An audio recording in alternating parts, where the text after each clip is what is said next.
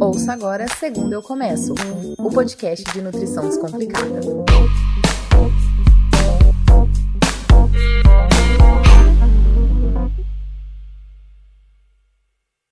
Oi, Lorela, tudo bom?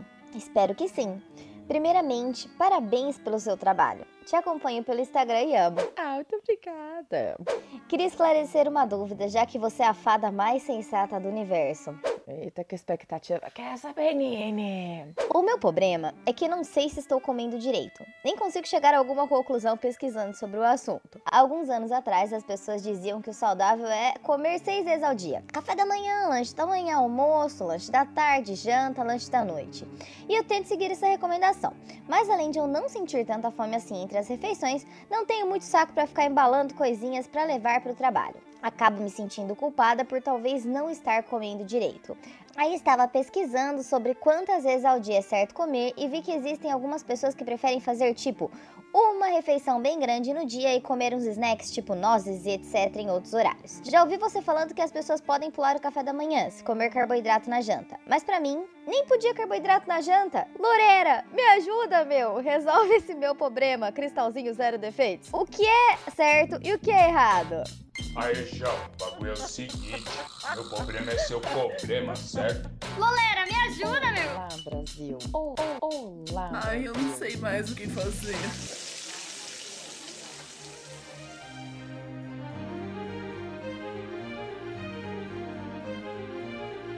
Ai, meu Deus, que grande festa! Vejam isso!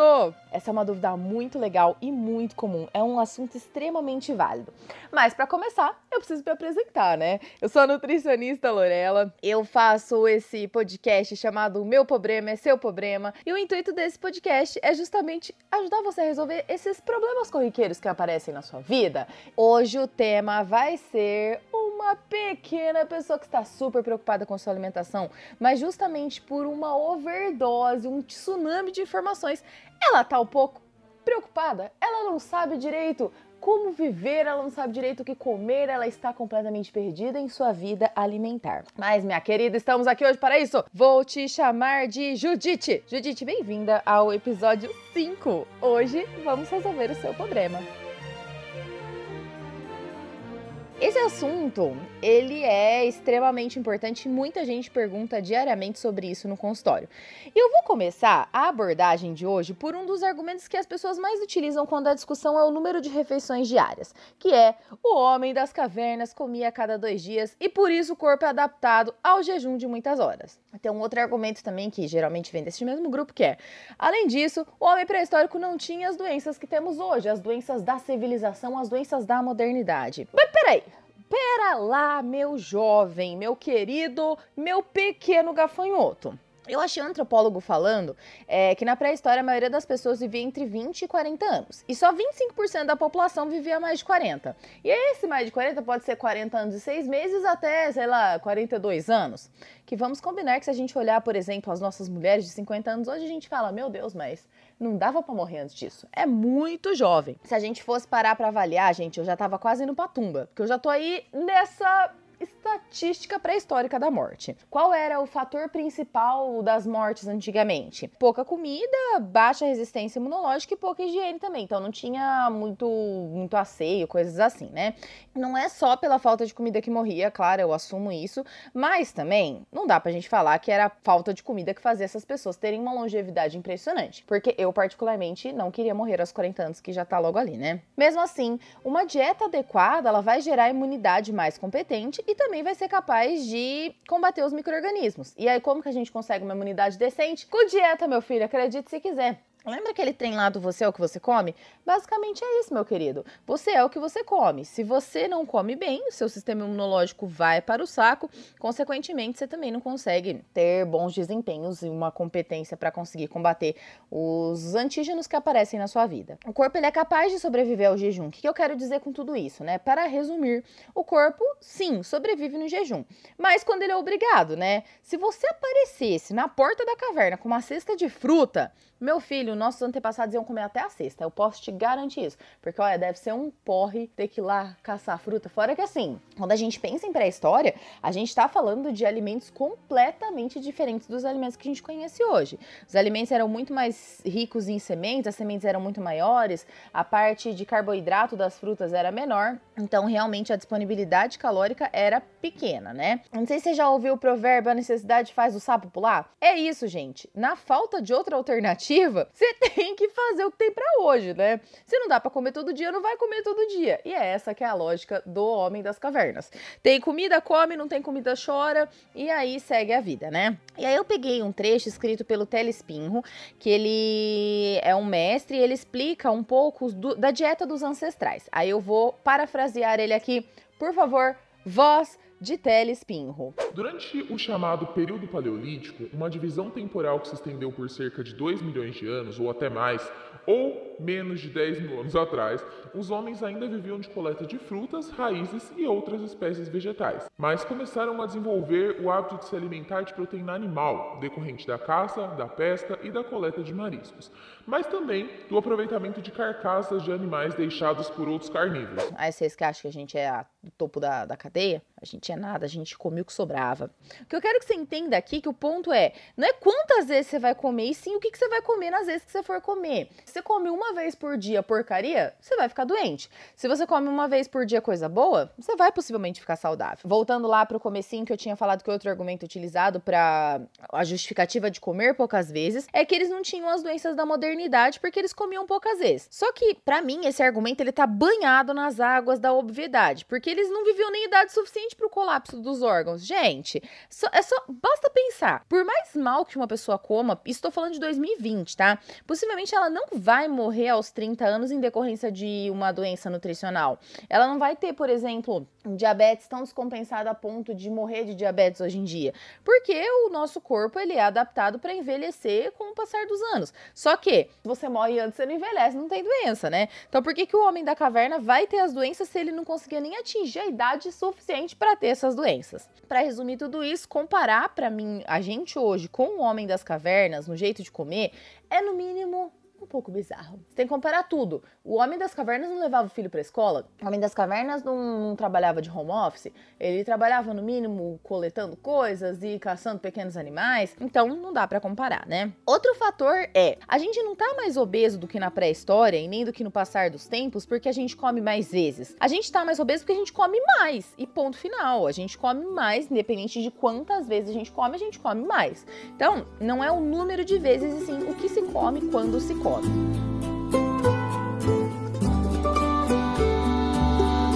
De novo, gente, eu vou cair naquele negócio de balanço energético. Se você precisa de 2 mil calorias por dia e você come 1.600, você vai emagrecer. Se você come 2.400, você vai engordar. Não existe mágica exatas, meu querido. E isso vai acontecer independente de você comer essa quantidade dividida em 1, 3 ou 5 refeições. Então, por exemplo, se a sua necessidade é de 2 mil calorias, se você comer 5 refeições totalizando 1.600 no total, você vai emagrecer. Ou se você comer uma refeição com 2.400 calorias, você vai engordar. Então o negócio, pequena Judite, não é quantas vezes você come, e sim o que você opta por comer nessas vezes, tá? Depois de devagar tanto, o pensamento base aqui é o seguinte: partir do pressuposto de que existe a necessidade diária pré-estabelecida. Então, o que, que isso significa, gente? Se você precisa comer diariamente, por exemplo, 14 miligramas de ferro, que é o que um adulto precisa comer diariamente, se você come isso em duas refeições, em quatro refeições ou em seis refeições, tanto faz. Basicamente é como se eu te devesse 100 reais. Tanto faz se eu vou te pagar com duas notas de 50, cinco notas de 20 ou uma de 100. O que interessa no final é receber só 100 pila, meu querido. Como que a gente chegou nesses números pré-estabelecidos de quanto que um ser humano saudável deve comer? Através de alguns estudos e observações também. Alguns anos atrás, mais precisamente em 1938 até 1941, os pesquisadores observavam o consumo de algumas pessoas saudáveis. E aí, o que, que significa saudável, tá? Como eles classificavam uma pessoa saudável? Eram aquelas que tinham um crescimento bom, quando a gente tá falando de pessoas em fase de desenvolvimento, com bons níveis de vitamina no sangue, então as suas dosagens estavam certas, e sem problemas decorrentes de desnutrição.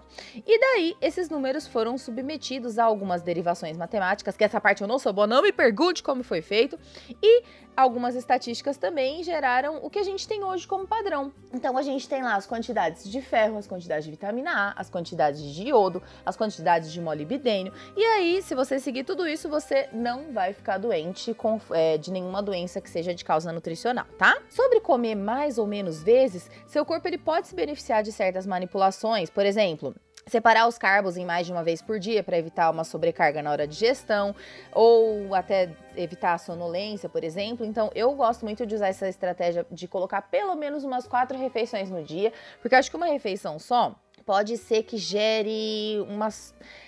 A palavra é, é eu não tô conseguindo achar a palavra, mas é como se fosse uma, uma dificuldade para digestão, mas não é isso. Você vai ter, por exemplo, o teu corpo precisando despender muito mais energia em um momento só, sendo que ele poderia gastar menos energia em quatro momentos diferentes, tá?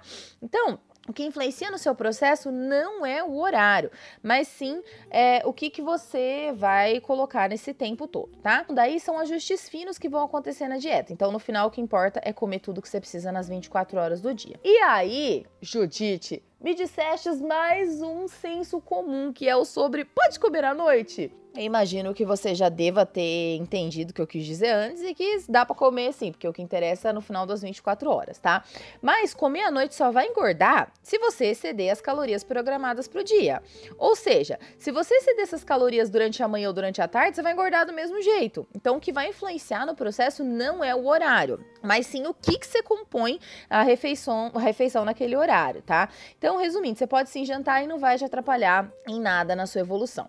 É, a menos que, por exemplo, você tenha algum problema de refluxo, alguma intolerância, ou dorme mal, ou alguma coisa que te impeça de comer à noite. Mas se você não tiver nenhum tipo de sintoma, pode comer à noite sim, que não tem problema. Até porque a noite é um conceito muito subjetivo. Se você for no Japão agora, se for noite no Brasil, lá vai ser de dia.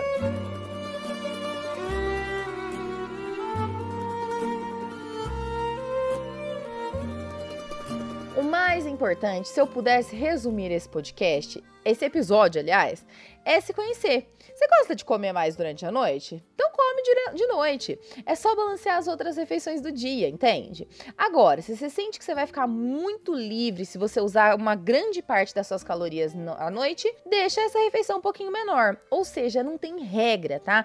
O que existe é aquilo que funciona para você. Judite, voa, passarinho! Encontre seu caminho de felicidade. Pode comer, não tem problema. Vai comendo de acordo com a fome. Comer é um negócio muito simples. Só que como a gente tem um monte de informação o tempo inteiro de coisas que a gente deve fazer, de coisas que a gente não deve fazer, a gente até perdeu a parte prazerosa da dieta, né? E aí o que era para ser uma coisa boa virou um caos, com um monte de regra e um monte de consequência catastrófica que vai acabar com a sua vida. E aí de vez em quando surge algum messias da dieta certa e aí você fica mais perdido ainda. O negócio é segue teu coração. Der pra colocar uma rock aí, vai ficar top.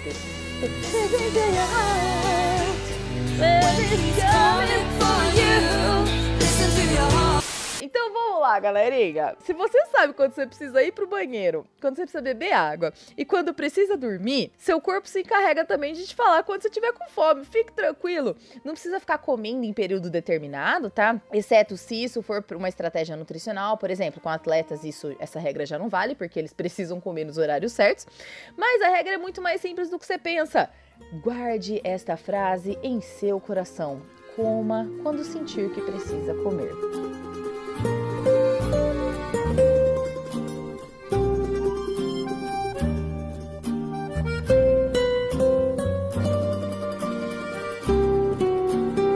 E aí, meu pequeno gafanhoto? Como surgiram as referências que falam pra gente coma isso, coma aquilo, não coma isso daí, a nível de micronutriente, tá? Tô falando a nível de ferro, cálcio, potássio, até proteínas, que são os macros, né? Carboidratos, tudo isso. Bom, então vamos lá. Desde 1941, é, tinha uma galera já nos Estados Unidos e no Canadá fazendo algumas publicações periódicas das quantidades que deveriam ser consumidas, conforme relatórios observacionais que falavam: hum, José está saudável? José tem 40 anos. José não tem nenhum problema de saúde. José come diariamente 20 miligramas de ferro. Então, basicamente foram feitas algumas estatísticas, né? Foram feitas algumas derivadas matemáticas para que a gente soubesse quanto que José ao redor do mundo inteiro deveriam consumir. Lembrando que existe um coeficiente de variedade, de variabilidade nisso, que basicamente é a diferença que um indivíduo pode consumir é, basicamente para que ele continue sendo saudável, tá? Então foram lançadas sete publicações desde 1941 até 1989 pela Academia Nacional de Ciências em Gestão Recomendada de Nutrientes, sendo publicadas então periodicamente com atualizações de quantidades. O que, que esses painéis fizeram, né? Que, qual foi essa iniciativa? Em 93, a Academia de Nutrição é, e Alimentação fez uma, um simpósio que onde ela começou a dar as primeiras diretrizes, né? Esse simpósio ele se chamou As recomendações dietéticas recomendadas devem ser revisadas.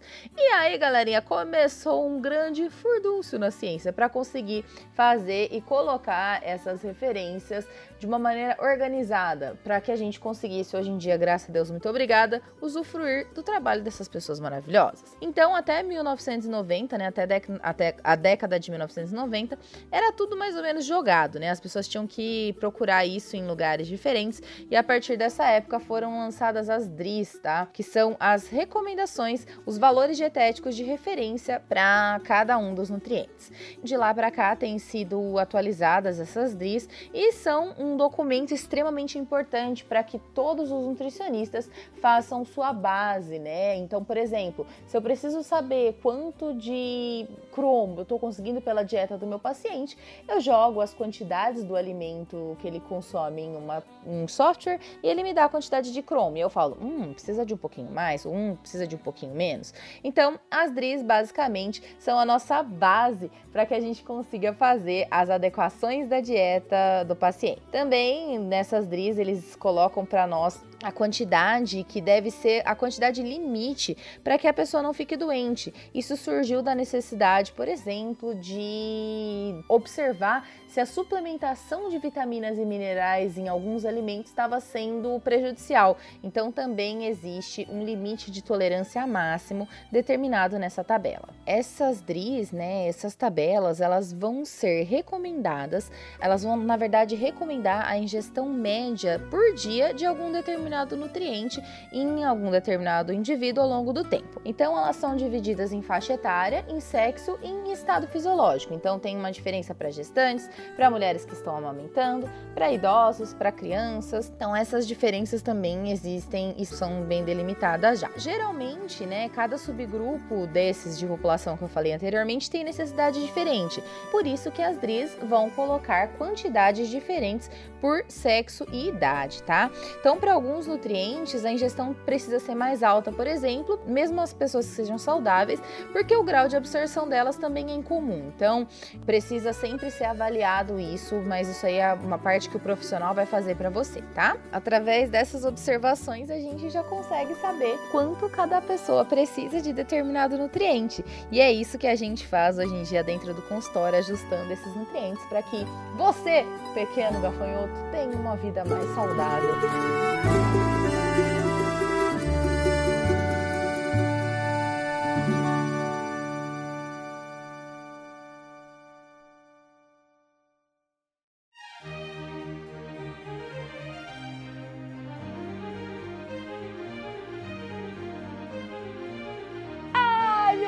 chegamos ao final do episódio 5 do podcast Meu Problema é Seu Problema.